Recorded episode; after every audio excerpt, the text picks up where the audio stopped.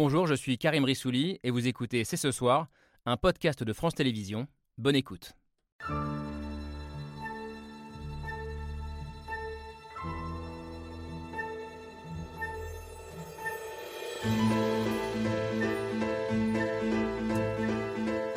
Bonsoir à toutes et à tous, soyez les bienvenus sur le plateau de C'est ce soir. Nous venons de terminer une semaine très difficile et décisive. Il y a eu le sommet de la Ligue arabe et le sommet du G7. Le monde a entendu nos revendications. La majorité des pays du monde nous soutiennent sur tous les points importants. Et ensemble, nous allons accroître les chances de l'Ukraine. Nous devons être forts. Nous le serons toujours. Gloire à l'Ukraine. Volodymyr Zelensky aborde un avion français prêté par Emmanuel Macron pour sa plus grande tournée diplomatique depuis le début de la guerre. L'Europe, puis le sommet de la Ligue arabe en Arabie saoudite, avant le G7 à Hiroshima, au Japon. Jamais le président ukrainien ne s'était absenté aussi longtemps et aventuré aussi loin de Kiev, signe de l'importance et peut-être de l'urgence du moment. Un marathon diplomatique et un objectif principal, dépasser le cercle des amis occidentaux et s'adresser directement au reste du monde. Alors est-ce un succès ou un échec? Pourquoi Volodymyr Zelensky a-t-il un besoin urgent de parler à de nouveaux pays comme l'Inde ou l'Arabie saoudite? A-t-il une chance de convaincre ses dirigeants jusqu'ici neutres ou non alignés de basculer du côté ukrainien et de l'aider à vaincre la Russie? Question posée alors que sur le terrain, les Russes revendiquent la prise de Bakhmut et que s'annonce le début de la grande contre-offensive ukrainienne. Nous sommes le lundi 22 mai 2023. C'est ce soir, c'est parti. C'est parti, c'est ce soir de retour en studio euh, à Paris avec Laure Adler. Bonsoir ma chère Laure. Et avec le soleil. Et avec le soleil, pour euh, débattre ensemble de cette euh, tournée diplomatique de Zelensky et essayer ensemble d'en mesurer les conséquences. Une tournée diplomatique très payante. Titre de votre article du jour dans le Figaro, Isabelle Lasserre, bonsoir. Bonsoir. Bienvenue, correspondante diplomatique du Figaro. Tournée payante pour plusieurs raisons, selon vous, on va y revenir, notamment parce qu'elle aura permis de replacer la guerre euh, au centre des débats euh, internationaux et de faire sauter certains tabous, comme la livraison d'avions de combat américains euh, à l'Ukraine, les fameux F-16, ce qui a été confirmé lors du G7 par, par Joe Biden. Cette semaine sera-t-elle décisif pour la suite. Trop tôt pour le dire, euh, selon vous, Bruno Tertrais. Bonsoir. Bonsoir. Bienvenue, mais vous dites aussi que nous avons assisté à un ensemble de symboles euh, très forts sur le plan euh, géopolitique ces derniers jours. Mais au-delà de l'affichage et des symboles, justement, Zelensky a-t-il une chance de convaincre les pays du Sud global, comme on les appelle, de sortir de leur neutralité? On va en débattre ce soir. Vous êtes géopolitologue, directeur adjoint de la Fondation pour la recherche stratégique. Nous aurons un regard ukrainien, bien sûr, également ce soir. Bonsoir, Oksana Melnichouk. Bonsoir. Bienvenue, experte en communication stratégique, réfugiée ici en France depuis le tout début de la guerre. Et vous le dites ce soir, il y avait aussi urgence pour Zelensky à se déplacer pour raconter euh, le récit de cette guerre côté ukrainien euh, à des pays qui jusqu'ici étaient abreuvés, selon vous, uniquement euh, par la propagande russe, comme si les Ukrainiens, en tout cas on va en débattre ce soir, avaient pris conscience que le seul soutien occidental ne suffirait pas euh, à gagner cette guerre. Cette nouvelle donne mondiale, le rôle des Occidentaux et du reste du monde, on en débattra aussi avec vous. Nicolas Tenzer, bonsoir, bienvenue. Politologue, spécialiste en relations internationales, enseignant à Sciences Po, euh, directeur de la publication de la newsletter Desk Russie. Vous voyagez beaucoup dans la région euh, en ce moment, je crois, vous revenez de Géorgie et vous exactement. serez en Ukraine à la fin de la semaine, oui, si mes informations sont bonnes. J'accueille enfin la journaliste Elsa Vidal, bonsoir, bonsoir bienvenue, rédactrice en chef de la rédaction en langue russe de RFI, Radio France Internationale. Il y a aussi peut-être un côté euh, course-la-montre dans ce marathon euh, diplomatique de Zelensky. Vous nous disiez en préparant l'émission, l'Ukraine a besoin d'une victoire avant la fin de l'année pour éviter le scénario euh, qui serait un scénario qui devienne favorable à la Russie. on va, vous nous direz pourquoi et on, va en débattre ensemble. Merci d'être là tous les cinq, tous les six, ma chère Laure. vous connaissez le, le principe de l'émission. Pour lancer le débat, on regarde l'image du jour, signée comme d'habitude Hugo Bernard.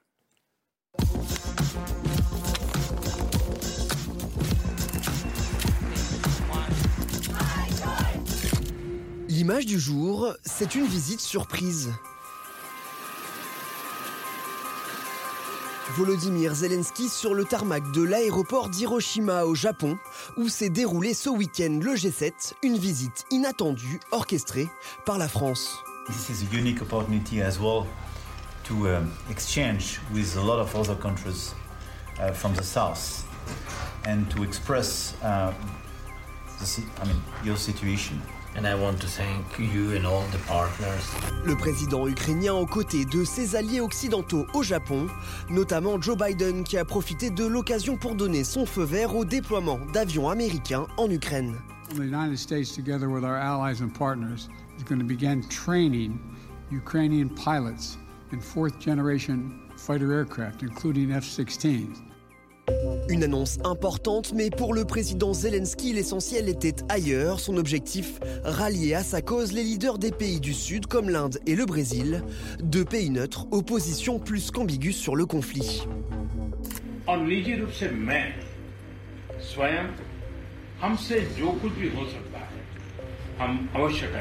L'Inde s'est montrée plus ouverte que le Brésil, dont le président Lula a ignoré le président ukrainien hier lors de son arrivée à une réunion en restant ostensiblement assis sans même le saluer.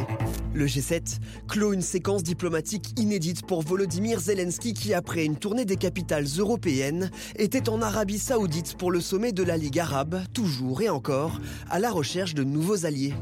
all your nations will understand the main call I want to live here in Jeddah. A noble call to all of you to help protect our people. Dans l'image du jour, le marathon diplomatique de Volodymyr Zelensky en quête de nouvelles alliances pour mettre fin à la guerre. Alors, comme souvent euh, avec Zelensky, et on l'a vu cette semaine, hein, le, fond et la forme euh, s'entremêlent. C'est un homme de communication, c'est un homme qui manie extrêmement bien les, symboles. Euh, cette tournée, ce qu'elle raconte pas d'abord une chose, c'est que Zelensky, bah, il montre qu'il n'a pas peur de se déplacer, qu'il peut se balader partout dans le monde, et aussi longtemps qu'il le souhaite, Bruno Tartin. Oui, vous avez, vous avez tout à fait raison. Ça n'a peut-être pas été assez dit. C'est le signe d'un président qui est en confiance.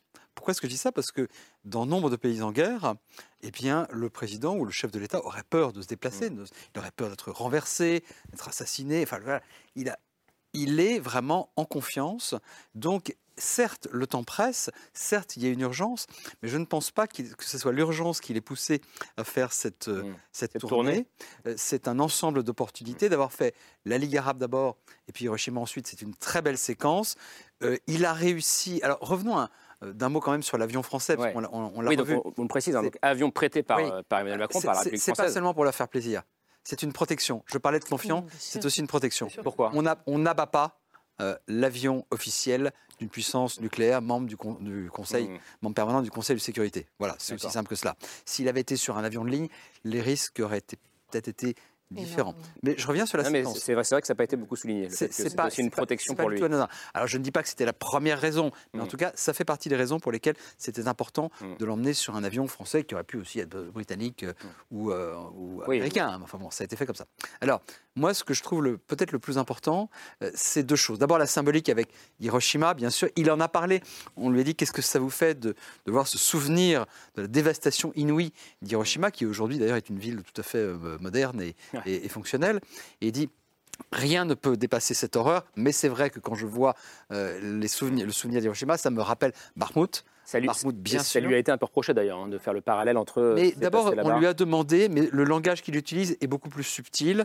Mm. évidemment, il ne pouvait pas ne pas faire ce parallèle. Et c'est vrai que les images de Barmouth aujourd'hui, comme, comme d'ailleurs des villes rasées mm. par la Russie euh, ailleurs, de Grozny, euh, qu'Isabelle Lasserre connaît bien, euh, jusqu'à certaines villes syriennes, ce sont hmm. les mêmes images, quelles que soient les armes euh, qu'on utilise. Moi, ce que je trouve peut-être le plus intéressant, c'est cette image terrible de Lula.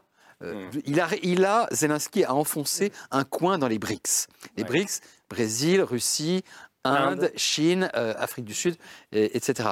Il a réussi à enfoncer un coin dedans parce que l'entretien avec Narendra Modi, le, hmm. Premier ministre indien, c'est bien passé. C'est la première fois, vous l'avez dit, c'est la première fois qu'il s'exprime directement, qu'il discute directement d'homme à homme, si j'ose dire, avec eux. C'est la première fois que certains des pays de la Ligue arabe entendent directement les arguments ukrainiens. Et on voit ce, pauvre Lula, pardonnez-moi cette expression, mais c'est vraiment là, pour un pays qui prétend qui prétendait en tout cas jouer un rôle lui aussi dans la tentative de créer une passerelle entre les deux.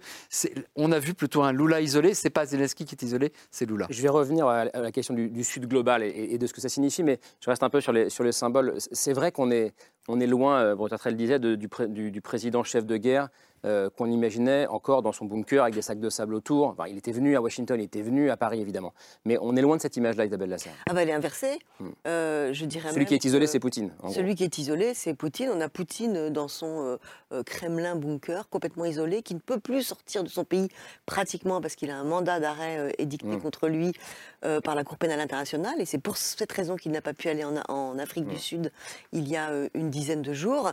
Et en face, on a Volodymyr Zelensky qui courtise ou qui est courtisé, parce que c'est les deux en même temps, par tous les grands chefs euh, internationaux. Quelle image mm. La guerre, c'est la guerre, c'est complètement euh, renversée, on, dirait.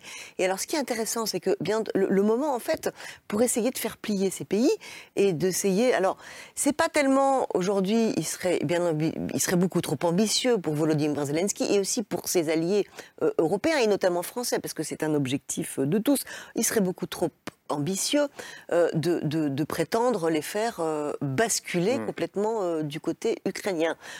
Aujourd'hui, l'objectif, il est plutôt euh, d'éviter qu'il ne bascule encore plus du côté russe. D'éviter qu'il ne livre des armes à la Russie. livre des armes à la Russie. Donc c'est ça, c'est ça, c'était le premier objectif. Après, évidemment, c'est expliquer euh, la version ukrainienne, enfin la, réalité de la guerre, pour essayer de les faire passer de l'autre côté, mm. parce que le temps est euh, totalement propice. C'est vrai qu'au début de la guerre, le 24 février 2022, et les semaines qui ont suivi, tous ces pays du Sud global, qui sont très divers entre eux hein, d'ailleurs, euh, était relativement indifférent à cette guerre euh, qu'il considérait comme une guerre. Il, il disait c'est une guerre de blancs, une guerre de, entre Européens, débrouillez-vous, nous on a autre chose ne les, considérait, qui, les concernait pas.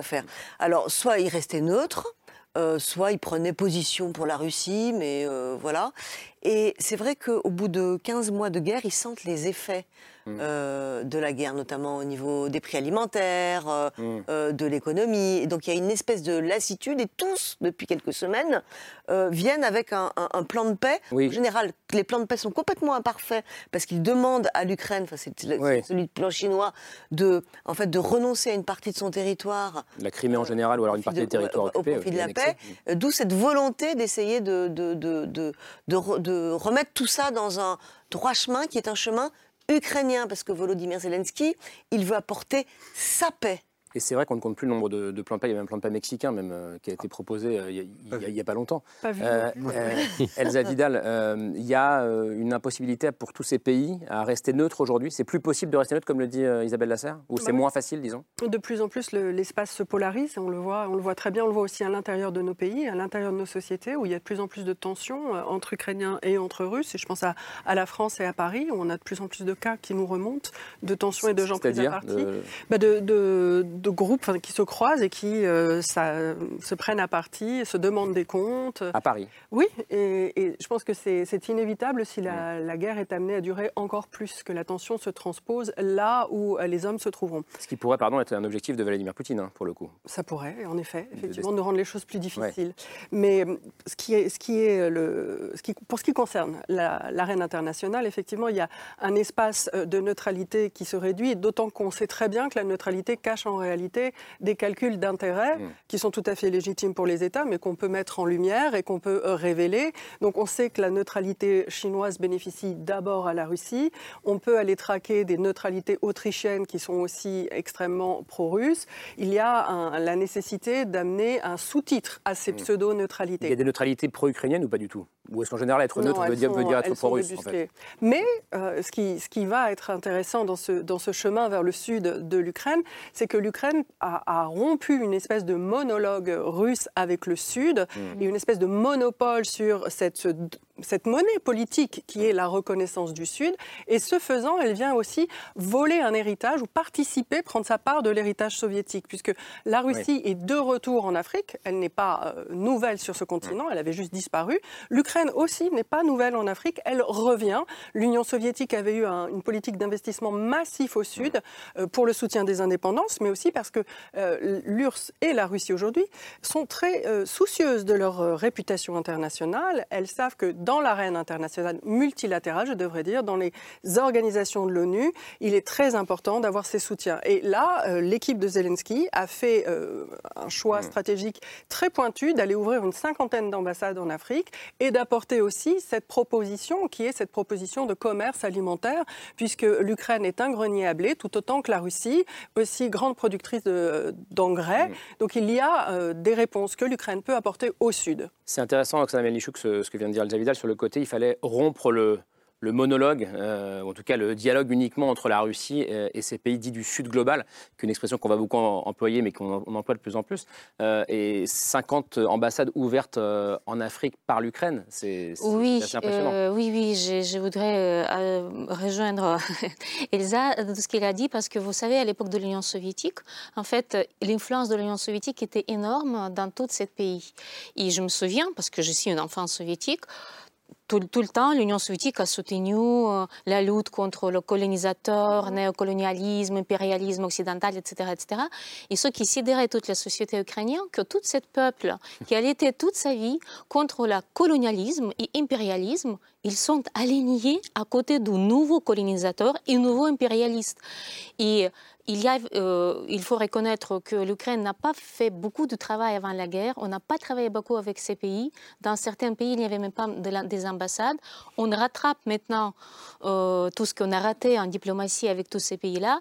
Mais euh, cette tournée de Zelensky, c'était aussi pour rétablir cette... Disiez le récit ukrainien. Le récit ukrainien, parce que l'écoute, comme vous avez bien dit, hein, ils, ils sont été tous sur les écoutes de propagande russe. Ils n'ont pas connu un autre langage, un autre narratif. Hmm. Et le but, de, parmi les autres objectifs, mais le but de Zelensky était aussi de donner le récit ukrainien, de les expliquer du point de vue des Ukrainiens comment ça se passe. Il les appelait un peu justice historique hmm. pour mettre les accents qui est qui aujourd'hui, qui est le néocolonisateur, qui est le néo-impérialiste, et le rôle de l'Occident. Parce que l'Occident, c'est plus le même Occident que dans les années 50-60, quand l'Union soviétique aidait tous ces pays de lutter contre le colonialisme. Et vous savez, le petit euh, goutte quand même aussi euh, technologique, si vous voulez à l'époque, quand l'Union soviétique était très présente dans les pays de l'Afrique euh, de l'Amérique du Sud, les politiques et les diplomates, c'était de Moscou, mm. mais les spécialistes et les techniciens, c'était souvent les Ukrainiens. Mon père, par exemple, il a travaillé une année à Nicaragua, il a dirigé une équipe de l'assistance technique des avions qui étaient fournis mm. par l'Union soviétique. Et comme, à part politique, il y avait beaucoup de l'assistance technique et dans les pays africains et euh, beaucoup de ventes euh, des, produits alimentaires, c'était l'Ukraine qui était mm. fournisseur et de services et de produits. l'Ukraine reprend sa place. Voilà, nous pouvons reprendre notre place. Nicolas Tenzer, c'est un peu ce que vous dites aussi, c'est-à-dire l'Ukraine reprend sa place et essaye d'expliquer à ces pays du Sud global que cette guerre les concerne aussi. Alors, je, pense qu'il y, a deux éléments. D'abord, euh, effectivement, ce qu'essaye de faire euh, le président Zelensky et ce qu'essayent de faire les, alliés, c'est de dire que cette guerre, ce n'est pas uniquement une guerre européenne. Ou une guerre de blanc. C'est une guerre dans laquelle, dans laquelle les principes universels sont en jeu. Et je crois que ça, c'est quand même tout à fait fondamental, d'essayer de dire, voilà, on n'est pas dans un côté de l'Occident contre les autres, on a tout simplement le droit, la décence, la dignité, les principes qui étaient ceux de la Charte des Nations Unies, qui ont été rappelés d'ailleurs par les dirigeants lors du G7, c'est cela qui importe. Et si nous voulons définir un futur qui soit durable, qui soit acceptable pour tout le monde, pas uniquement pour les pays occidentaux, pour les pays de l'OTAN, eh bien, il va falloir être du côté de la puissance agressée et de la puissance qui a le droit pour elle. Je crois que ça, c'est la première chose. La deuxième chose, c'est que derrière tout cela, vous avez aussi une idée euh, de justice. Et on essaye de dire, euh, ce qu'a essayé de faire le président ukrainien, au pays, euh, de quel côté êtes-vous? Est-ce que vous êtes du côté de la justice internationale? Est-ce que vous êtes du côté du droit? Est-ce que vous voulez, à partir de cette base, bâtir quelque chose de différent? Et est-ce que vous comprenez que terme, la Russie peut-être d'autres puissances aussi représentent une menace pour vous? Là où vous êtes en Asie, euh, voyez le soutien russe et chinois, par exemple, à la junte birmane. Euh, en Afrique, on connaît les exactions du groupe Wagner en Afrique, exactions en termes évidemment de violation des droits fondamentaux, mais aussi de spoliation des richesses, de mauvaises euh, règles de gouvernement, de corruption. voilà. Et, là, si vous voulez, il y a malgré tout une petite limite. Et cette limite, c'est quoi la limite Très vite. C'est quoi cette limite? Pardon? C'est quoi cette limite? Mais cette limite, c'est par exemple quand il s'adresse à la Ligue arabe, qui vient de réadmettre Bachar el-Assad, Bachar el-Assad le criminel, le pire criminel contre mm. l'humanité du 21e siècle. Proche de Vladimir Poutine. parle devant eux. Et que vous voyez un certain nombre de pays de la Ligue arabe, notamment d'ailleurs les Émirats, ou quand, même quand vous voyez l'Inde, euh, qui sont des facteurs, euh, je dirais, de déstabilisation parce qu'ils contournent les sanctions avec la Russie, on se dit c'est à la fois très bien de leur parler et peut-être malgré tout il y a cette limite parce qu'on ne les voit pas basculer spontanément du côté de l'Ukraine. sur ce point-là, je, je suis assez d'accord avec Nicolas Tenzer, mais je crois que de manière générale, les BRICS ou les pays du Sud global, comme on les appelle, les pays africains, asiatiques, latino-américains, c'est moins avec des arguments de principe et de valeur qu'avec des arguments d'intérêt qu'on les convaincra.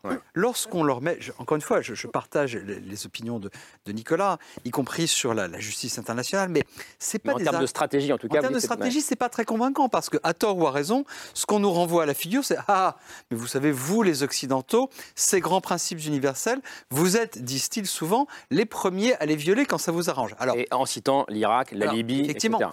Mais ce qui n'est pas tout à fait vrai d'ailleurs, parce que la Libye, il y avait une résolution. Mais c'est souvent ce qui est, cité. Euh, mais c'est souvent, vous avez raison, ce qui est cité.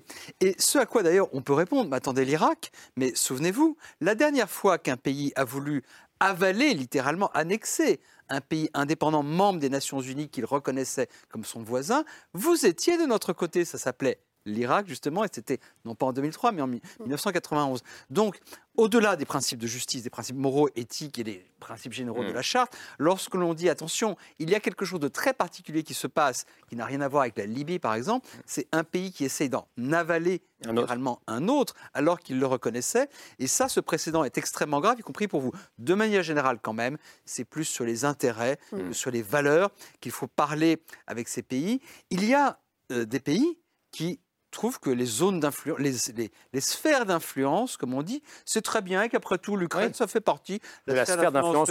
Alors là, on peut dire par exemple aux Argentins et aux Chiliens, mais vous, vous avez envie de faire partie de la sphère d'influence euh, du Brésil? Par exemple, on peut dire aux Pakistanais, aux Bangladais, mais vous êtes conscient que alors vous faites partie de la, zone d'influence indienne. Donc le débat, du moment qu'il est raisonner, qu'ils prennent en compte, qu'ils prennent en compte la perception très particulière de ces pays, qui est parfois, à mon sens, erronée, mais parfois, en, mais en tout cas souvent sincère. Ce débat-là, à mon avis, il faut surtout pas le poser en termes de démocratie contre autocratie ou de grandes valeurs universelles, mais ce dialogue, en tout cas, il peut être nourri du moment qu'on s'écoute vraiment les uns les autres et qu'on prend nous en compte leur perception, qui est généralement, encore une fois, sincère. Isabelle Lasserre Oui, alors moi, ce que je trouve, euh, ce que je trouve intéressant euh, sur, sur ces, ces deux sommets, alors c'est justement que, euh, en fait, on a, on a aujourd'hui, quand on voit les, quand on voit ces images et quand on voit ce qui s'est passé, qu'on les compare aux images très restreintes du, des derniers G7 et G8 d'ailleurs, mm. après avant la Russie était il y a 10 ans, c'est que le monde est devenu complètement euh, multipolaire, et qu'il a changé à une vitesse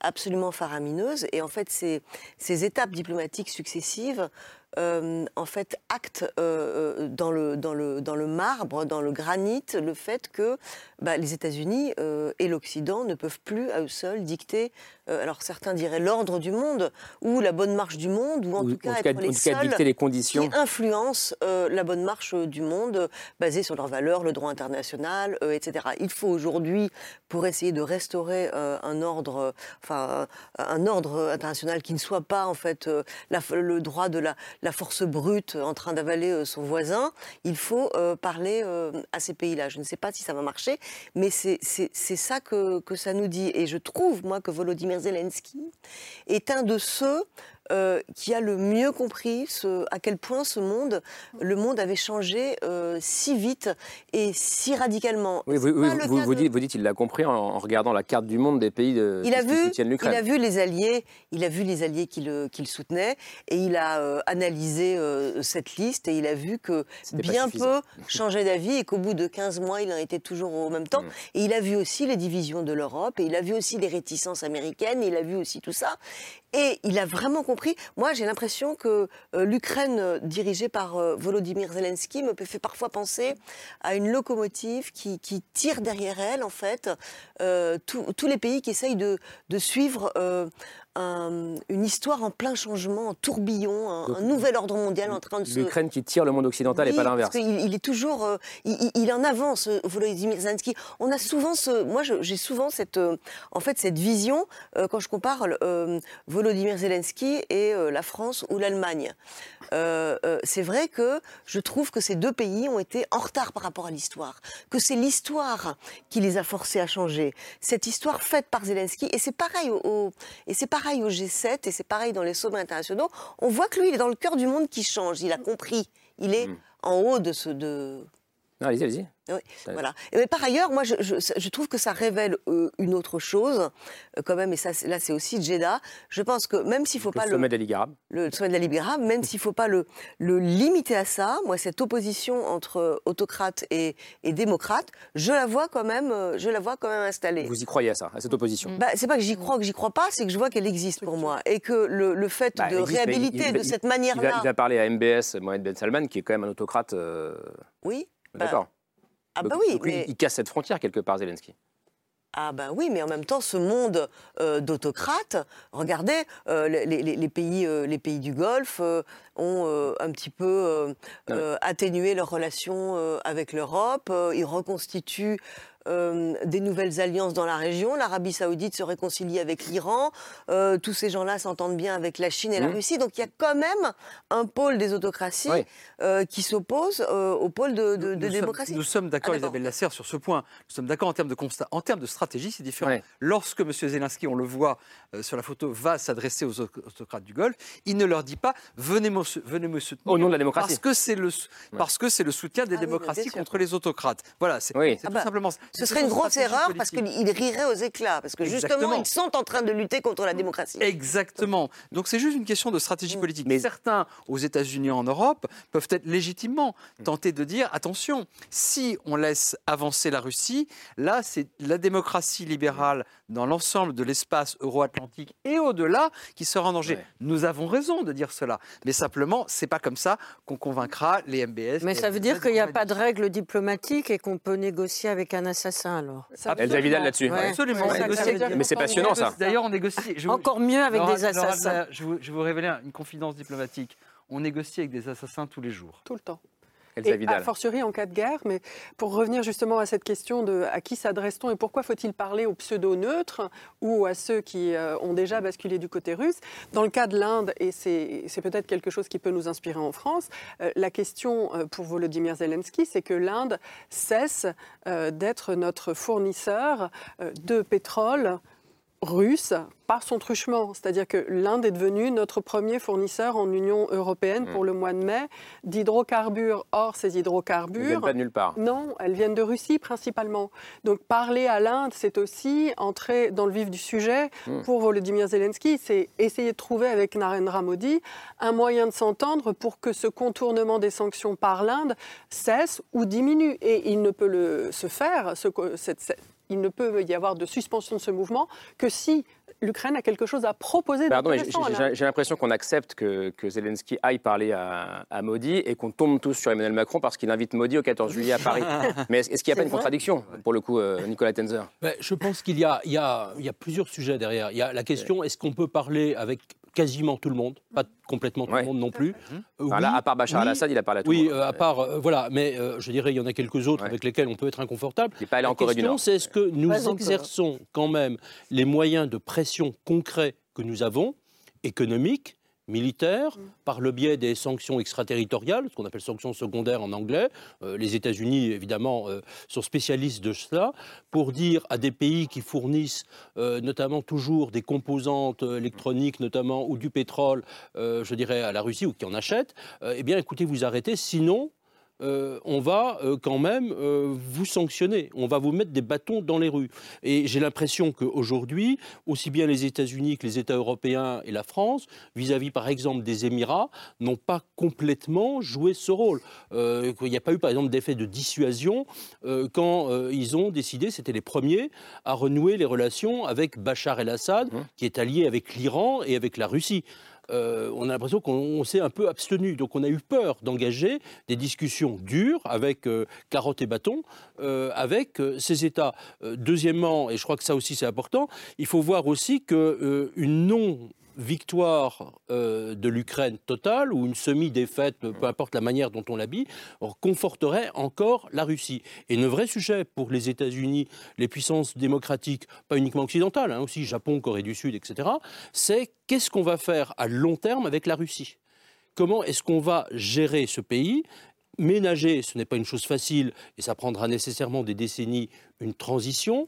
Empêcher la Russie de continuer à nuire aussi bien, et bien sûr en Afrique, que, par exemple, avec des alliés qu'on a en Europe, Serbie, Union européenne même avec Hongrie, sans parler de l'oppression qui demeure en Géorgie, au Bélarus en Moldavie. Et mm. ça, c'est la vision de long terme mm. qu'il faut avoir pour centrer notre diplomatie sur le futur. Je reviens à la question euh, posée par Laure, question très courte mais très intéressante pour le coup. Mm-hmm. Euh, est-ce que, est que, vous assumez, en tant qu'Ukrainienne aujourd'hui, mm-hmm. de dire bah oui, nous devons parler avec tout le monde, y compris avec euh, des autocrates, pour essayer de faire basculer l'histoire de notre côté? Vous savez, quand on est confronté à mort, aujourd'hui, c'est la question de la vie et de mort de l'Ukraine. Notre président, il fait tout ce qu'il peut faire pour sauver le peuple. Et s'il s'adresse à ce monsieur, je comprends que vous êtes tous euh, étonnés qu'il a serré la main, mais il était récemment à Paris aussi, il était bien accueilli aussi par le président Macron. Mais vous savez, il n'a pas parlé de langage, comme dit Isabelle, il n'a pas parlé de langage démocratie autocrate. Hmm. Il a parlé des valeurs humaines. Il, quand j'ai écouté très attentivement parce que c'est très intéressant comment il va parler avec eux. J'étais aussi très curieux de le hmm. connaître. Il a parlé comme ça. Il a dit si, si quelqu'un va récupérer, est-ce que vous allez donner votre terre aux autres? Est-ce que, vous est-ce que vous pouvez donner vos enfants aux autres? Si quelqu'un récupère vos enfants, si quelqu'un récupère votre terre, qu'est-ce que vous faites? Il a parlé des choses absolument humaines. Il a parlé des valeurs universelles et je pense qu'il a touché le cœur de ces gens-là.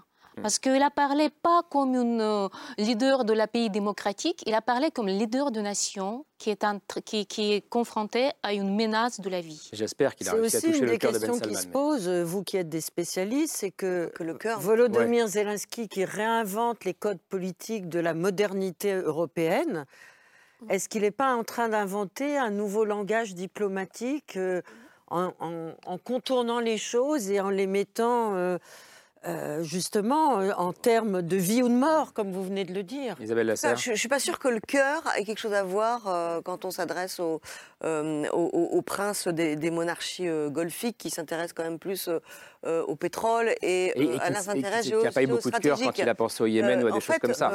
non, mais Zelensky, il a essayé d'utiliser oui, oui, non, non, je comprends bien. Son, pour vous répondre à, votre question, moi je pense que c'est exactement ce que je, dis, ce que je disais, enfin c'est ce que j'essayais de dire tout à l'heure, c'est qu'en fait... vous le disiez très bien, je crois.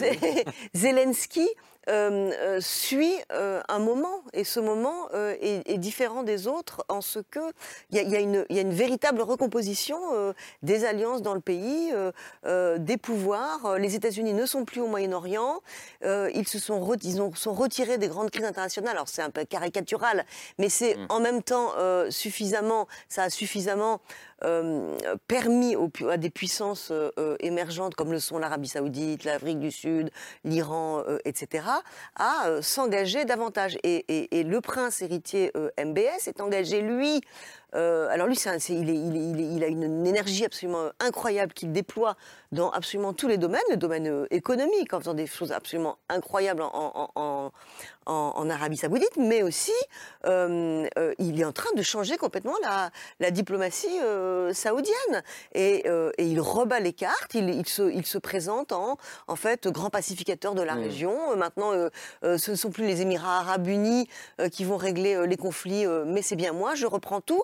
Donc, en fait, tout change. Euh, il y, a cette espèce de, monde multipolaire. Il se, les choses se, euh, sont, très euh, explosées comme ça. Et Volodymyr Zelensky, lui, fait des sauts de puce entre tout. Donc, évidemment, il brise les codes. tout, change ou pas Et, question, question subsidiaire, est-ce que c'est la guerre en Ukraine qui a été un révélateur de ces changements du monde et de ces renversements d'alliances, ces nouvelles alliances, ou est-ce que c'est une conséquence de la guerre en Ukraine pour les, les, deux sont vrais. Comme souvent les grandes crises, les grandes guerres sont des accélérateurs et des révélateurs plus que des facteurs de transformation profonde. Notre vie en France n'a pas changé du fait de la guerre en Ukraine. Je dirais mais elle a été révélateur de notre dépendance. Euh. Oui, mais qu'on est. J'ai évoqué le Covid comme autre crise où on nous disait, soi-disant, enfin certains disaient, il va y avoir un monde d'après. Moi, non, il n'y a pas eu de monde d'après je dis à ceux qui disent qu'il y aura forcément un monde d'après la guerre d'Ukraine, non, il n'y aura pas forcément un, monde d'après, mais ça accélère, ça révèle. Est-ce que le monde est le même qu'il y a 30 ans après la fin de la guerre froide? Non. pour toutes les raisons qu'on a évoquées tout à l'heure, notamment le fait que les émergents, les grands émergents, et on peut compter l'Arabie saoudite dans un, comme un grand émergent d'ailleurs, euh, ce sont des pays qui ont transformé la scène diplomatique. Mais le point sur lequel je voudrais insister, c'est que sur cette photo qu'on voyait tout à l'heure avec MBS et Zelensky, on voit le rôle des individus des mmh. personnes. Mmh. On sait tous, enfin mmh. nous pensons tous, j'imagine que si ça avait été quelqu'un d'autre que Zelensky, ça aurait peut-être été très différent. De même, en Arabie Saoudite, une autre personnalité n'aurait pas fait, n'aurait pas bousculé pour le pire parfois et pour le meilleur souvent euh, son pays et qui veut vraiment le faire évoluer. Donc les personnes, ça compte. Et je repensais à une autre guerre que certains d'entre nous ont très bien connue, les guerres de Yougoslavie. Isabelle Lasserre, en face de moi, l'a connue extrêmement bien aussi. Euh, souvenez-vous, qui étaient les dirigeants des pays que nous soutenions Alors, il y avait Franjo Tudjman, un vieil autocrate croate, qui mmh. était un personnage à peine plus recommandable et moins autoritaire, à peine moins autoritaire que Slobodan Milosevic. Mais un peu plus quand même. Mmh. bon, à peine moins. Je, caricature un Donc, tout il y avait Tudjman côté croate. Côté le président croate. Alija Izetbegovic, qui était un dirigeant lui aussi plutôt honorable, mais enfin quand même, c'est pas la même chose que d'avoir un président jeune, entréillis, mmh qui euh, parcourt le monde. Si, les, Croates ou les Bosniaques avaient eu un Zelensky, peut-être que l'histoire aurait été différente. Eh bien, écoutez, peut-être. J'irai pas dire certainement. Ce que je vous dis, c'est que les personnes, ça compte énormément dans l'histoire. Les dirigeants, ça compte dans l'histoire, dans le bon et dans le mauvais sens. Et la posture qu'ils adoptent, y compris en termes d'image, oui, c'est pas totalement anodin. Hmm. C'est vrai. D'abord, juste un petit détail. Ce qui est intéressant de voir, c'est que Volodymyr Zelensky, à la Ligue arabe, est venu accompagné de Mostafa Jamilev, qui est le patron des Tatars de Crimée, le chef historique. Symboliquement. Un petit monsieur qui a une, une, aura extraordinaire. Pardon, mais alors pourquoi c'est fort symboliquement? Il faut, oui, c'est très symbolique. Pourquoi, parce qu'il est musulman. Pourquoi c'est fort Parce que c'est un leader. Parce qu'il est musulman. Que les Tatars de Crimée ont été opprimés d'abord par les grandes déportations sous Staline, mm. ensuite par des massacres, des disparitions forcées, des tortures, une disparition de leur patrimoine culturel mm. en Ukraine même, parce que l'Ukraine se veut aussi un État qui est un État multiculturel, multinational, tolérant pour tout le monde, pour les musulmans, pour les juifs, pour les athées, pour tout le monde. Ça, je trouve que c'est un symbole fort. La deuxième chose, quand même, qui est majeure, c'est qu'aujourd'hui, enfin, on a l'impression que les dirigeants occidentaux ont compris qu'il y avait un État qui voulait exterminer, détruire totalement, annihiler physiquement et sur la carte un autre État. Pourquoi, vous dites, enfin... pourquoi vous dites qu'ils viennent, de le, ils viennent de le comprendre selon vous? Oui, je pense qu'ils viennent, oui, je dis ils viennent de le comprendre. Ils n'avaient pas compris en 2014, ils n'avaient pas compris euh, lors euh, euh, des actions de Bachar el-Assad soutenues par l'Iran et la Russie en Syrie. Ils n'avaient pas compris lors des massacres de Tchétchènes en 1999-2000. Et là, ils ont compris qu'il y avait une puissance qu'il fallait véritablement vaincre. Ils l'ont compris le 24 février 2022 ou ils viennent de le comprendre là en 2023 Je pense que même le 24 février 2022, ils ne l'avaient pas complètement compris. Et vous fait dire ça la, livraison des, F-16 américains, par exemple, des avions américains je, je pense que c'est quelque chose, encore fois, que nous étions très nombreux à demander depuis le début, de cette hein. nouvelle invasion. Et j'ai l'impression qu'aujourd'hui, heureusement, un certain nombre de tabous viennent de tomber. Voyez par exemple la déclaration aussi de Jake Sullivan, le conseiller national à la sécurité du président Biden, qui a dit il est tout à fait possible que des armes américaines donc occidentales, puissent frapper la Crimée. La Crimée appartient en droit à l'Ukraine. Euh, auparavant, on savait qu'il y avait des réticences des Occidentaux, une sorte de ligne rouge implicite, ce qui était absurde. Donc on a quand même petit à petit, je crois, une conscience qu'il faut véritablement gagner cette guerre qui est notre Mais guerre. c'est intéressant, euh, Elsa Vidal, par exemple, parce qu'on on dit l'Occident a moins de force qu'avant et on se rend compte qu'on ne peut pas faire sans compter les autres. Et en même temps, c'est bien l'Amérique de Joe Biden, première puissance occidentale, qui livre les avions de combat. C'est pas l'Inde, c'est pas le Brésil. Alors non, elle ne va pas livrer. Hein. Alors allez-y. Il y a différents, enfin, il y a quand même différentes dimensions qui sont en train de s'imbriquer et, et moi, je m'efforce toujours euh, de, séparer ces différentes couches euh, de, cette situation ukrainienne. Effectivement, on a vu cette tournée diplomatique qui est globalisée, tournée vers le multilatéralisme et vers les principaux piliers du Sud qui sont soit neutres, soit favorables à la Russie, pour les gagner ou pour les neutraliser. Et puis, il y a euh, un autre aspect. Il y a quand même une, une, dimension strictement militaire qui se joue en Europe, un enjeu civilisationnel qui est fort pour l'Europe, un enjeu démocratique qui est quand même globalement plutôt tourné vers euh, l'Occident. Et Zelensky nous parle aussi. Et il sait que sans le soutien militaire, la guerre sera perdue. Et il y, a, euh, il, y a, il y a ce tragique dont on parle souvent, cet effort diplomatique, il ne peut pas cacher le fait que tout va dépendre de la nouvelle offensive, contre-offensive ukrainienne et des euh, mises à disposition, puisque ce ne sont pas des livraisons. Ce sont des mises à disposition. Voilà. Donc, Pardon, c'est quoi la différence Le calendrier. Non, non, je t'en prie.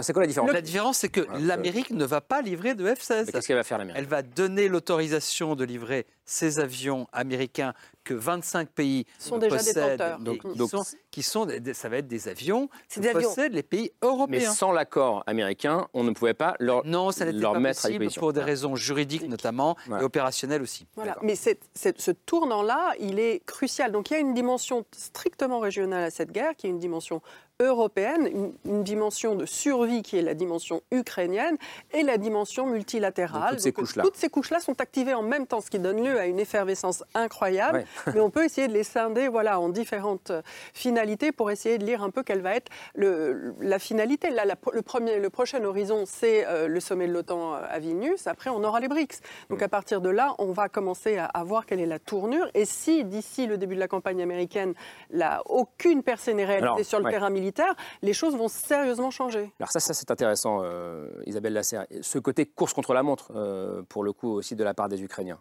Il y, a, il y a une course contre la montre à, à, deux niveaux. Au niveau diplomatique, parce qu'en fait, il y, a, il, y a, il y, a, de tels nombreux sommets euh, euh, entre maintenant et le mois de juillet, donc le sommet de l'OTAN, la communauté politique européenne, mm. Euh, mm. d'Emmanuel Macron, euh, le, le, le, Conseil européen, euh, il y avait le, le G7, c'est qu'en fait, ce sont toutes des instances où on va examiner le, sort et l'avenir de l'Ukraine, soit autour des tables, soit, mm. dans, soit dans les couloirs. Est-ce que quelle, quelle, quelle garantie de sécurité on mm. offre à l'Ukraine, de vraies garanties de sécurité, pas le protocole du Budapest qui a été déchiré le premier jour de, de l'invasion, mais si on ne la prend ouais. pas dans l'OTAN, euh, ça veut dire qu'est-ce qu'on fait demain si l'Ukraine est attaquée? oui. Comment, comment, on réagit? comment on, comment, on, comment on défend l'Ukraine? Mm. une fois que les armes se seront tues mm ou même en attendant. Euh, est-ce qu'on fait rentrer l'Union, euh, l'Ukraine dans l'Union européenne Mais est-ce que c'est ça, la, ça, course, contre donc, la montre Donc ça, donc ça il faut, il faut que des gens, il faut que, il faut que ces sommets se préparent. Hum. Il faut qu'ils se préparent en amont, d'où euh, l'urgence diplomatique. Et puis il y a l'urgence militaire. Hum. L'urgence militaire, et bien évidemment, enfin, après, après, après l'été, l'automne arrive et l'hiver recommence. Hum. Et on voit mal aujourd'hui Joe Biden, avec cette campagne électorale, se projeter dans un deuxième hiver de guerre. Donc, mmh. en fait, euh, les Ukrainiens, ouais. c'est aussi pour ça sans doute que la contre-offensive tarde à, à démarrer. Oui, parce qu'on en parle depuis euh, plusieurs semaines. Franchement, c'est que les Ukrainiens ne peuvent pas se planter. Là, ils ont une obligation de réussir et de réussir euh, de, de, la manière la plus euh, maximale Mmh. pour eux. Sinon, alors parce qu'il s'est passé un truc quand même absolument extraordinaire, cette unité européenne et même aujourd'hui, peut-on dire, après tous ces mois, cette unité occidentale, elle n'était pas gagnée. Vladimir Poutine misait sur, sur la division des Européens. Il avait juré de tout faire pour, pour que ce consensus qui s'est produit Mmh. euh, n'ait pas lieu. Et ça a complètement marché. Est-ce que ça tient, ça, encore euh, dans six mois? Peut-être que oui. Mais en tout cas, euh, il, le, le, temps, le temps euh, joue pour les Ukrainiens euh, à condition qu'il soit assez court ce temps. L'Occident, en fait, moi, ce qui, ce qui, me frappe, tu vois, dans l'évolution du, du, calendrier, c'est qu'on nous a longtemps, euh, nous, je dirais tous les commentateurs qui étions favorables à un soutien politique, diplomatique et euh, sans doute militaire à l'Ukraine, on nous a souvent accusés d'être des va-t-en-guerre. Mmh. Et la réalité, c'est que l'Occident n'est pas du tout va-t-en-guerre face à ce conflit, que les analystes et les think tanks américains euh, commentent généralement avec une note assez alarmiste. Il faut arriver à, juste, comment dire, à justement doser l'effort de soutien de manière à ne pas entraîner une catastrophe. Et cette mmh. catastrophe, ce serait la disparition du régime de Vladimir Poutine. Donc on voit à quel point nous sommes au contraire prudents. On a par étapes livré des armes de plus en plus offensives, que ce soit les blindés, les missiles à longue portée et maintenant les F-16, une fois qu'on a eu reçu les garanties que non, ce ne serait pas utilisé pour frapper le territoire russe. Donc nous ne sommes pas des va-t-en-guerre. En revanche, nous avons euh, justement souligné qu'il y avait un danger existentiel pour nos démocraties. Il y a quand même une différence entre les missiles à longue portée oui. et les fameux F-16, c'est oui. que les missiles à longue portée, ils commencent déjà à être utilisés. Par exemple, les Storm Shadow, qui sont des missiles euh, britanniques dont la France dispose également sous un autre nom, ils commencent déjà à être utilisés. Les fameux F-16, dont on parle quand même depuis maintenant bientôt six mois, c'est pour l'avenir. C'est pas pour l'offensive. C'est pas pour la contre-offensive de maintenant. Non, pas du tout. Il faudra encore des mois. Mais surtout, ce qui est intéressant, c'est que ça veut dire que le pari américain, soutenu par les Européens, consiste à dire nous voulons, c'est déjà nous voulons offrir une forme de garantie. Une garantie de sécurité, absolument. C'est une garantie de sécurité.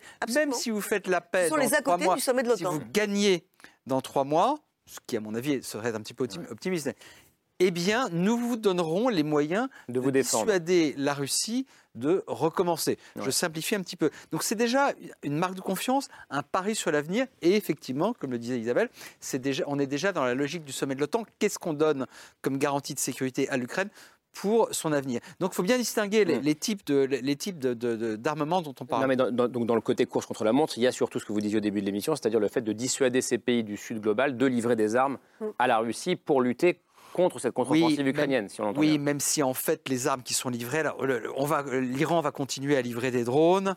Euh, bon, la, Chine n'a pas l'intention, sauf si la Russie euh, risque de s'effondrer demain, ce qui à mon avis ne sera pas le cas. Pour l'instant, la Chine n'a pas l'intention d'aider significativement euh, la Russie par des matériels lourds. Elle le fait en lui, donnant des, en lui vendant des semi-conducteurs, par exemple des mm. pièces électroniques très importantes pour réparer et pour alimenter la machine de production militaire russe. Mais le Brésil ou l'Inde ne vont pas se mettre demain mm. à livrer des armes à la Russie. Donc c'est pas tellement dans ce sens que cela joue, c'est euh, d'abord et avant tout, encore une fois, à mon sens. Je pas d'accord avec la Chine. Pas d'accord avec la Chine. Non, non, non, non. Je ne pense pas. Euh, aujourd'hui, je ne pense pas que la Chine. Non, aujourd'hui, non. Voilà. Je ne pense pas qu'elle. Alors, est-ce que est-ce que c'est grâce à tout le euh, à toutes les réunions et tout le travail qui a fait qui a été je fait pense que, Alors, je pense que la Chine.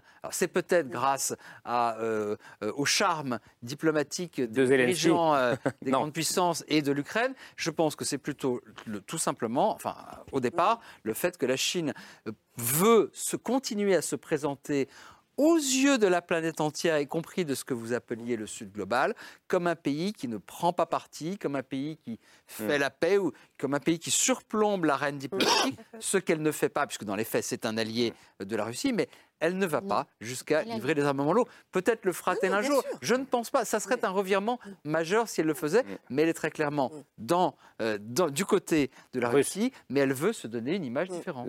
Moi, je voulais savoir auprès de vous comment vivait la population ukrainienne ce temps de la guerre qui continue. Est-ce que le peuple ukrainien a toujours cet esprit de résistance, d'espoir? Oui, vous savez, on a même euh, trouvé une recette euh, de, la, de la résilience ukrainienne. C'est quoi? C'est premier. Euh, il y a trois lignes qui, qui font la résilience ukrainienne. La première, c'est la résistance. Bon, L'Ukrainien, c'est quelqu'un qui résiste toujours. Au gouvernement, au pouvoir, ça résiste. Voilà, toutes les contrefaçons, on résiste toujours. Mmh. La deuxième, c'est adaptation aux circonstances on ne se plaigne pas, on ne baisse pas les mains, on s'adapte. Et la troisième, c'est réactivité dans l'action, d'où toute cette activité diplomatique de notre président. Et je voudrais revenir à ce que vous avez dit, et, Isabelle, que vous avez aperçu que c'est l'Ukraine qui tient l'Occident. C'est un peu ça, parce que moi, personnellement, dès le premier jour de la guerre, quand j'étais en communication avec toutes les francophones, euh, la question dominante, c'était qu'est-ce que nous pouvons faire pour vous? Donc, on a aperçu que l'Occident, c'était pas seulement la France, l'Europe, il était un peu perdu. On, était pour, vous étiez première fois, on est tous été confrontés pour la première fois à ce genre d'agression incroyable. Personne ne savait pas quoi faire, mais comme nous étions confrontés à cette question, la vie et la mort, notre réactivité et notre résistance naturelle nous a donné tout de suite les recettes, qu'est-ce qu'il faut faire. Et c'est nous qui a, qui a amené, euh, certains députés français disaient, dites-nous qu'est-ce que nous pouvons faire. Mm. Dites-nous qu'est-ce qu'il faut faire, de quoi vous avez besoin. Donc, les premiers pas, c'était établir la liste de, de nos besoins. Et, ça, je, continue, hein. j'ai fini. Et président Zelensky, il a, pris, il a pris cette habitude de mener, si vous voulez, l'action.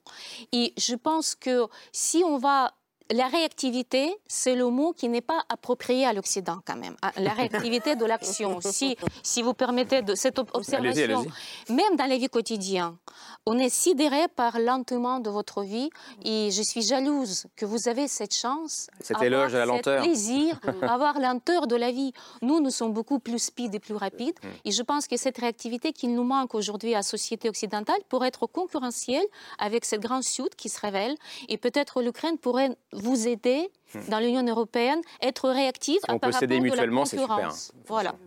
Nicolas je, pense que ce que dit Oksana est si juste, c'est-à-dire que la réalité, c'est quand même que les Ukrainiens meurent aussi pour nous, hmm. pour nos libertés, pour nos principes, pour nos valeurs, pour notre sécurité également. Je hmm. pense que ça, c'est la réalité. Et de ce point de vue-là, on voit quand même ce qui est aussi favorable, une évolution aussi des récits des dirigeants occidentaux. Prenez par exemple Emmanuel Macron, mmh. qui a dit il n'est pas question d'envisager un conflit gelé. C'est la première fois qu'il dit cela. Et je trouve que ça, c'est une évolution extrêmement positive, parce qu'on sait très bien qu'un conflit gelé, ce serait non seulement plus de guerre euh, en, Europe euh, prochainement, et que deuxièmement, toute partie du territoire ukrainien qui resterait occupé par les Russes signifierait plus de torture, de déportation d'enfants, mmh. d'assassinats. Et ça, il faut le savoir. Ça, c'est vraiment une première évolution. Deuxièmement, vous avez vu également le président Macron et un certain nombre d'autres dirigeants qui ont rappelé, par exemple, qui ont parlé pour la première fois, enfin, des déportations d'enfants mmh. comme un crime de guerre mmh. et un crime contre l'humanité. Euh, puisqu'ils sont systématiques, a dit le président de la République. C'est même un crime de génocide, en fait. Euh, là, on en a parlé. Ça veut dire qu'aujourd'hui, on sait, enfin, on le dit, qu'il ne peut pas y avoir de paix autre que le plan de paix qui est soutenu par tout le monde du président Zelensky. Mm. Et ça, je trouve que c'est un progrès majeur. C'est pour ça que vous parlez de prise de conscience euh, réelle désormais des Occidentaux. Euh. Oui, voilà, c'est pour ça. Voilà, c'est pour ça que j'ai dit qu'il y avait effectivement cette évolution et qu'aujourd'hui, les Occidentaux sont pour la première fois dans le vrai. Il y a toujours, ça, ça, a été très bien dit, des possibilités de relâchement dans trois mois, dans six mois. Il y a un enjeu décisif pour le président Biden, c'est quand même que cette guerre, avant 2024, mm. soit terminée.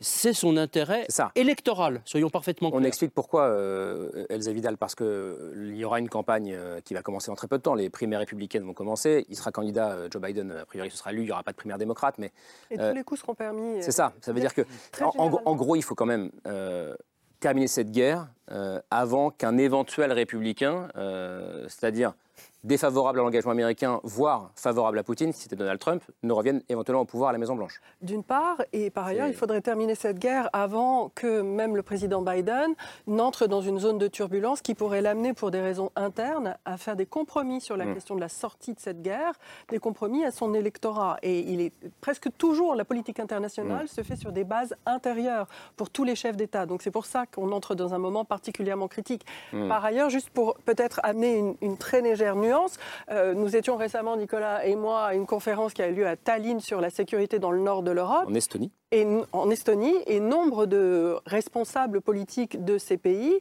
avec euh, notamment aussi des Finlandais, enfin avec des, Scandinaves, des Américains et euh, des Britanniques, des Ukrainiens également, venaient nous voir, nous les représentants de la France, de l'Allemagne et de l'Italie, en nous disant, vous, le Deep West, vous, l'Occident profond, hmm. vous, êtes-vous vraiment de notre côté? Puisque autant que certains dans nos élites ont des, euh, soupçons de déloyauté hmm. de la part de hmm. pays de l'OTAN qui sont à l'Est, qu'on suspecte d'être beaucoup plus proche de la politique étrangère des États-Unis et pas très fidèle à l'Union européenne, autant les, membres de cette partie orientale de l'Europe venaient vers nous en nous disant Mais avez-vous vraiment changé? Et qu'est-ce que vous répondiez alors? Alors, moi, je répondais que je ne suis pas aux affaires, mais il y avait un représentant spécial d'Emmanuel Macron qui, bien sûr, les a rassurés. Mais l'ancienne présidente estonienne a apostrophé l'ambassadeur allemand en lui disant Oui ou non, achèteriez-vous encore aujourd'hui votre gaz auprès des Russes si Nord Stream n'avait pas explosé? En lui demandant une réponse en deux mots, ce qui est très dur pour un ambassadeur. il y a un autre ambassadeur allemand, si je peux me permettre, à cette conférence à Tallinn il y a dix jours, a dit euh, Mais euh, nous avons fait une erreur. Euh, nous reconnaissons nos erreurs, nous ne referions plus cela. Il y a quand même un moment où la géographie, ça compte. Lorsque vous allez en Estonie, quand vous allez au bout de l'Estonie. Vous, allez, vous arrivez avec une petite ville peuplée de russophones, d'ailleurs, qui s'appelle Narva. Narva. et ensuite vous avez une rivière qui, euh, c'est d'ailleurs magnifique, mais c'est tout un symbole de l'histoire européenne. Vous avez une forteresse qui date de, l'époque des chevaliers teutoniques, à peu mhm. près, mhm. et en face, une magnifique forteresse russe. Mhm. Les deux se font face, c'est la frontière entre euh, l'Europe et la Russie mmh. euh, dans, les faits. Et quand vous êtes estonien, un petit pays, que vous êtes au bord de cette Russie avec ses magnifiques forteresses de l'autre mmh. côté de la rivière, bah, vous ne sentez pas la Russie de la même manière. C'est quand même normal que nous, Français, je vais défendre un tout petit peu une certaine mollesse de certains. Il est normal que nous ne voyons pas les choses de la même manière que euh, nos amis, voisins et alliés estonien. Comme il est normal que les pays du Sud global ne voient pas les choses de la même manière que nous. C'est tout à fait normal. C'est tout à fait normal. Sauf que eux, ils le sentent aussi à travers la question. Des... Si Lula et à cette position vis-à-vis euh, de la Russie, c'est aussi quand même, c'est pas simplement parce que c'est un vieux gauchiste brésilien, c'est aussi parce qu'il a besoin d'importer des engrais pour son agriculture. C'est aussi pour ça. Voilà, dont, dont, le Brésil est très dépendant. Dont le Brésil est très dépendant. Maintenant, cette évolution du langage, plus du langage que de la posture. Euh, diplomatique de fond d'Emmanuel Macron sur les conflits gelés, elle est extrêmement importante. Je ne pense pas qu'il ait changé d'avis, hmm. mais en gros, il resserre l'éventail des scénarios souhaitables pour la sortie de la guerre. Et je pense qu'il y a six mois, il n'aurait pas forcément dit ça, notre président. Et donc, je crois que le simple fait de le dire, même s'il l'a toujours pensé, mmh. le fait de le dire en public, ça veut dire, attention, le message à la Russie, c'est ne pensez pas mmh. que vous pourriez vous servir de la France pour négocier une sorte de trêve provisoire de cesser le feu. C'est important parce que la France a longtemps géré deux conflits gelés, enfin, a contribué à la gestion de deux conflits gelés un dans le Caucase, puisqu'on était coprésident d'un truc qui s'appelle le groupe de Minsk. Mhm. Je, vous passe les détails, dans le sud du Caucase. Et l'autre, c'était bien sûr les accords de Minsk qui n'ont rien à voir avec le groupe de Minsk, mhm. où on s'occupait d'essayer de gérer au mieux une mhm. sortie de crise euh, après 2014. Donc, dans, le Donbass et en Crimée. Dans le Donbass et en Crimée. C'est une très longue manière de vous dire que, euh, comme le disait Elsa, Isabelle, Nicolas et d'autres, c'est vrai que cette évolution du langage français, ben, c'est pas du tout anodin. Isabelle Lasserre, vous qui avez écrit deux livres euh, sur euh, la politique étrangère d'Emmanuel Macron, le dernier s'appelle Les liaisons, dangereuses. Est-ce qu'elles sont de moins en moins dangereuses Les euh, liaisons Macron-Poutine Depuis, un mois, oui. je, remarque qu'il y a une clarification du discours présidentiel et je remarque qu'en fait, les propositions de négociation de paix, de, de, plan de paix, etc., sont faites non plus au nom de la France et des pays occidentaux. on va essayer de, de voir euh, avec l'Ukraine ce qui serait euh, un petit peu raisonnable pour elle euh, d'avoir. Mais aujourd'hui, c'est le plan de paix de Volodymyr Zelensky. Mm. tout le monde est derrière le plan de paix de Volodymyr Zelensky. Donc au bout de 15 mois de guerre, je crois que tous les pays européens, enfin à l'Est, ils avaient déjà tous compris depuis le début, mais ceux qui ne l'avaient pas encore compris ont, compris que la guerre ne s'arrêterait pas toute seule et qu'il était dans l'intérêt non seulement de l'Ukraine, mais aussi du continent européen et donc probablement du monde d'avoir une situation euh, stable avec des frontières euh, euh, reconnues internationalement. Et que le problème Mais parce que ce qu'on peut dire aussi, c'est que ce, que ce que dit Zelensky aujourd'hui, c'est-à-dire je vais parler avec tout le monde, mm. quelque part de la, la réelle politique, peut-être que le mot est mal employé, mais c'est aussi ce que dit Emmanuel Macron depuis 15 mois, quelque part. Oui, mais alors, Volodymyr Zelensky, parler à tout le monde, ça ne veut pas dire... Pas tout à fait la parole. Pas passer son téléphone toutes les toutes les semaines euh, euh, en parlant avec Vladimir Poutine. Bien entendu qu'il faut parler euh, à tout le monde, c'est le, c'est le cœur même de la diplomatie. là, tout le monde se parle et personne ne parle à Poutine. Oui, c'est la grande différence. Donc c'est quand même On n'irait pas loin si on, si on, si on écartait de, des, coups de téléphone diplomatiques, MBS pour l'affaire Khashoggi, hmm. Modi pour les histoires de politique intérieure indienne. Bien évidemment, il faut parler à tout le monde. Hmm. Mais parler toutes les, toutes les semaines à Poutine, c'est un peu plus compliqué parce que c'est contre-productif. Est-ce que le fait d'avoir prêté l'avion, au-delà de la question sécuritaire, est aussi une manière euh, d'envoyer un signal oui. Euh, on a eu l'impression. Si on est sorti d'une équivoque, Combien de temps et est-ce pour toujours? Moi, je me réserve euh, peut-être hmm. une position un peu plus sceptique parce que justement. C'est ce que vous avez dit aux, Estoniens à Tallinn, non? Non, non, ça reste tout reste à Tallinn, euh, c'est Chatham House là-bas. Mais non, ce que je veux dire, c'est que vraiment, comme comme pour les États-Unis, l'horloge est en train de tourner. Pour nous aussi, hmm. et plus parmi nos élites que je pense pendant parmi la population, le soutien peut s'amoindrir et les intérêts nationaux venir fracturer un tout petit peu plus l'unanimisme. Je, je maintiens qu'il y aura un dialogue contradictoire nécessaire en Europe.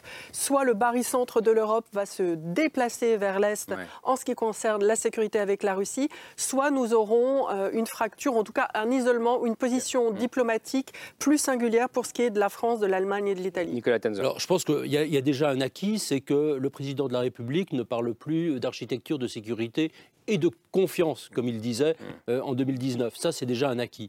Deuxièmement, est-ce qu'il peut y avoir une forme de rechute euh, de la France, de l'Allemagne, voire des États-Unis Parce qu'en fait, les pays sont aussi alignés. Hein. Les États-Unis ne sont pas du côté des durs en Europe, euh, dans lequel je, me range d'ailleurs moi-même à titre personnel, à savoir les pays baltes, la Pologne et quelques autres. Aujourd'hui, qu'on a appelé les Qu'est-ce qui, peut, arriver? Est-ce que notamment on va tenir sur les sanctions jusqu'au bout jusqu'à ce qu'il y ait un procès euh, des dirigeants russes et des exécutants de crimes Est-ce qu'on va tenir sur la déportation des enfants? Est-ce qu'on va être parfaitement clair sur l'intégrité territoriale de l'Ukraine? C'est vrai qu'aujourd'hui, on est dans cette ligne, c'est bien, c'est souhaitable, mais ça suppose de s'en donner les moyens sur le long terme. Deux choses très rapidement. D'abord, je disais tout à l'heure qu'il n'y aura probablement pas de monde d'après l'Ukraine. En revanche, ce dont je suis sûr, c'est qu'il y aura une Europe d'après. C'est-à-dire que l'Europe, le continent européen, ne ressemblera pas du tout à ce qu'il était euh, avant 2022 et encore moins à ce qu'il était avant 2014. Avec ce que dit Elsa Vidal, il va falloir faire un choix, en tout cas entre le. Est-ce que le barycentre va se déporter vers l'Est? L'Ukraine est déjà, depuis 2014, fondamentalement aspirée, et on l'a pas, on l'a pas tirée. Non, on s'en rendait pas venue, Vous le savez mieux que moi, madame, elle est venue elle-même L'Ukraine est vers, européenne. vers l'Europe. Mmh. L'Ukraine est européenne, et ce qui a changé, c'est que nous le réalisons tous, et ça nous convient. La sympathie que vous voyez, j'imagine, madame, euh, envers les populations européennes depuis euh, depuis un an et demi, c'est quelque chose qui est durable. Il n'y a pas, je ne vois pas les Français se rebeller contre les sanctions envers l'Ukraine, contre les réfugiés ukrainiens. Il est vrai assez peu nombreux en France, et ça, ça me paraît euh, extrêmement, euh, extrêmement important. La deuxième chose que je voulais vous dire, je l'ai oubliée, et donc euh, ça sera pour la prochaine fois. Peut-être que ça va revenir parce que j'ai une question pour Oksana Melnichouk. il y a un an ou peut-être un petit peu moins, plusieurs de nos invités ukrainiennes, en général beaucoup de femmes, nous disaient il y a un verbe en Ukraine, c'est macroner. Euh, le fameux verbe qui. Aussi. Pardon On a eu Scholze aussi. Ah, bon voilà, pour, pour, Scholz, euh, l'allemand, euh, qui voulait dire en gros dire des choses et puis faire, faire l'inverse. Il y a le pendule de Macron aussi. Est-ce que, est, est, que, est que l'image d'Emmanuel Macron a changé en Ukraine? Est-ce est, qu'elle est, restaurée? Est-ce qu'on sent le changement dont on vient de parler sur ce plateau? Euh, vous savez, je, ne veux pas vous décevoir, mais l'attention des Ukrainiens, elle est portée plutôt sur les actions de Biden et de, de Grande-Bretagne. Euh, essentiel, ce que la France est alliée de l'Ukraine. La France nous soutient. L'histoire de l'avion, quand même, qui a été gentiment prêté par le président, c'est un énorme signe. Et puis, euh, on compte ce que France fait réellement. Et il ne parle pas beaucoup, parce que vous savez, il y a un ancien proverbe, c'est Blaise Pascal euh, qui le disait que la meilleure chose, la meilleure chose dans les meilleures choses, c'est qu'on n'en parle pas de cette, de cette bonne bon, bon action. Et nous savons que la France ne veut pas, officiellement, France ne parle pas beaucoup de l'armement et de soutien vraiment mmh. technique dans la guerre, mais c'est un soutien considérable. Les Ukrainiens le sachent et ils sont très reconnaissants. oui, justement. Il a retrouvé. Cela, ça y est, je l'ai retrouvé. C'est directement en lisant avec ce que vous dites. Euh, nous savons, nous, nous, parlons tous depuis plusieurs semaines de guerre longue, depuis plusieurs mois même, et nous avons raison, nos pays ont raison de s'y préparer. Et en même temps, la guerre, c'est un phénomène dont on ne sait pas exactement, dont on ne connaît pas les dynamiques euh, à l'avance. Une armée aussi puissante que l'armée russe, peut s'effondrer en quelques semaines. Ça s'est déjà vu dans mm. l'histoire. Là, il se passe ces jours-ci des choses très intéressantes. Alors, on est dans le brouillard de la désinformation, mm. c'est bien normal. J'espère que l'Ukraine ne nous dit pas tout. Mais quand on voit, par exemple, la, Légion russe, euh, c'est-à-dire des volontaires mm. russes qui font partie de l'armée ukrainienne, qui seraient, dit-on, à Belgorod, du côté... Belgorod, en, en, territoire russe. En territoire russe. Je, ne sais pas ce qui se passe, mais peut-être qu'il va se passer des choses euh, importantes, intéressantes dans les semaines qui viennent et qu'on pourra tous pousser un soupir de soulagement dans six mois. Je, ne vous dis pas que c'est hmm. forcément le le scénario le plus probable. Je dis simplement que si nous parlons tous avec raison d'un conflit qui risque malheureusement de durer très longtemps, hmm. des scénarios plus optimistes sont aussi possibles. On a déjà vu des armées s'effondrer complètement en quelques semaines. C'est bien comme euh, phrase de conclusion, mais d'abord, il, y a la discussion, euh, on termine avec le choix de l'or, ma chère Laure. C'est un texte que je n'ai pas lu, mais que, qui est passionnant, me dit. C'est un tout petit texte, très émouvant, bouleversant même. D'abord, je voudrais vous remercier toutes et tous de ce que vous nous avez appris euh, tout au long de cette émission. Mais je vais quitter le domaine diplomatique pour parler de l'itinéraire d'une femme que j'admire beaucoup. Je crois qu'Elsa la connaît aussi. Elle s'appelle Luba Jorgensen. Elle est d'origine russe. Elle est née à Moscou. Elle est partie euh, en France euh, faire des études et elle est devenue traductrice, traductrice des plus grands écrivains comme Chalamov, Grossman, etc.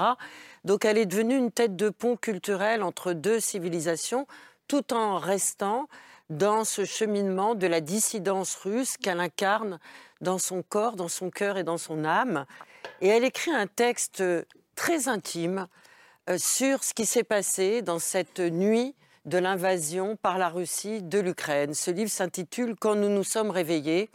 Et ça, elle s'est réveillée de quoi, Luba Jorgensen Il y a un double sens. Réveillée des illusions qu'elle a eues sur la Russie, des illusions sur sa propre enfance en Russie, des illusions sur les discours des dirigeants russes.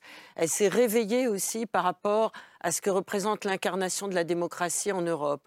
Elle s'est réveillée sur la violence de Vladimir Poutine et sur ce qu'il pouvait incarner.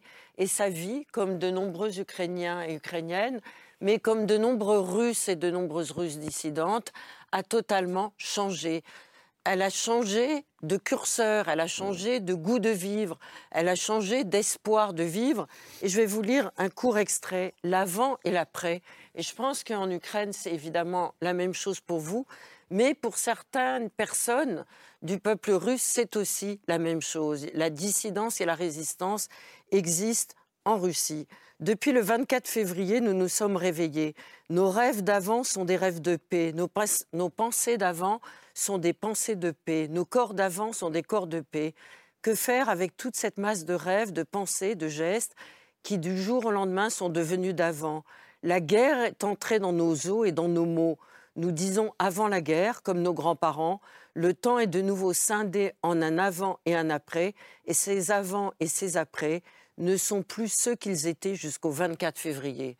Et je crois que dans nos vies, même nous, euh, Français, qui soutenons la cause de l'Ukraine, mais qui ne le vivons pas dans notre chair et dans nos os, eh ben, il y a eu un avant et un après.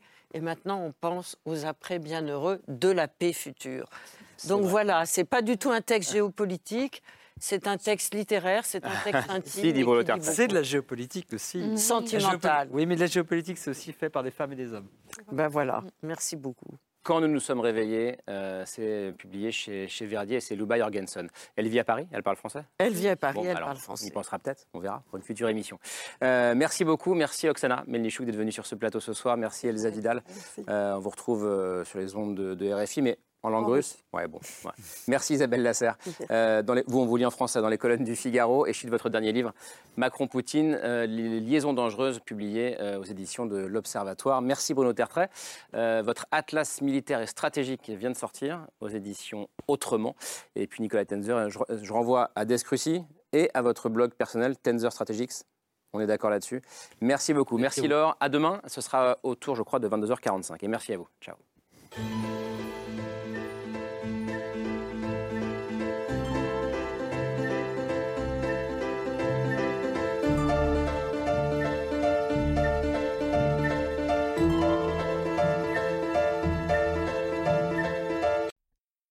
C'était C'est ce soir, un podcast de France Télévisions.